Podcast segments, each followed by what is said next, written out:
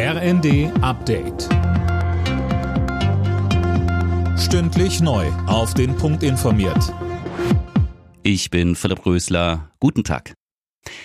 Die Ampel entschärft das Kinderpornografiegesetz. Hintergrund ist, dass sich aktuell auch Eltern oder Lehrer strafbar machen, die eigentlich nur andere Leute warnen wollen, beziehungsweise über einen Klassenchat oder ähnliches ungewollt in den Besitz von Kinderpornografie kommen. Justizminister Buschmann sagte.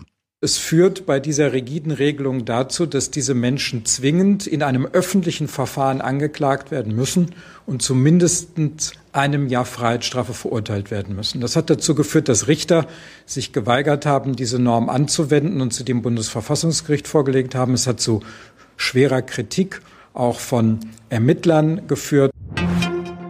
An den Flughäfen Frankfurt, München, Hamburg, Berlin und Düsseldorf streikt heute das Lufthansa Bodenpersonal. Nach Angaben der Airline hebt nur jede zehnte Maschine ab. Sönke Röhling, Verdi sieht die Schuld für den Streik bei der Lufthansa.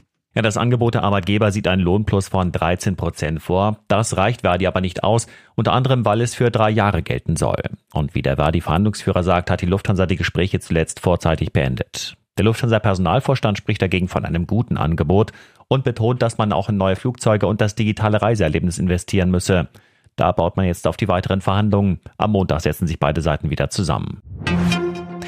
Nächste Gerichtsklatsche für die AfD. Im Verfassungsschutzbericht für das Jahr 2022 darf auch weiterhin stehen, dass die Partei ein extremistisches Personenpotenzial von 30 bis 40 Prozent aller Mitglieder hat. Ein Eilantrag dagegen vor dem Verwaltungsgericht Berlin ist gescheitert. Erst gestern hatte das Verwaltungsgericht Köln entschieden, dass der AfD-Nachwuchs, die junge Alternative, zu Recht als gesichert rechtsextrem eingestuft wurde. Überraschende Wende in einem aufsehenerregenden Fall aus Dresden. Dort war im November ein 25-Jähriger aus einer brennenden Wohnung geflohen, gefesselt an ein Bettgestell.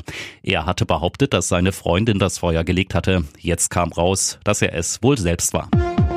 Alle Nachrichten auf rnd.de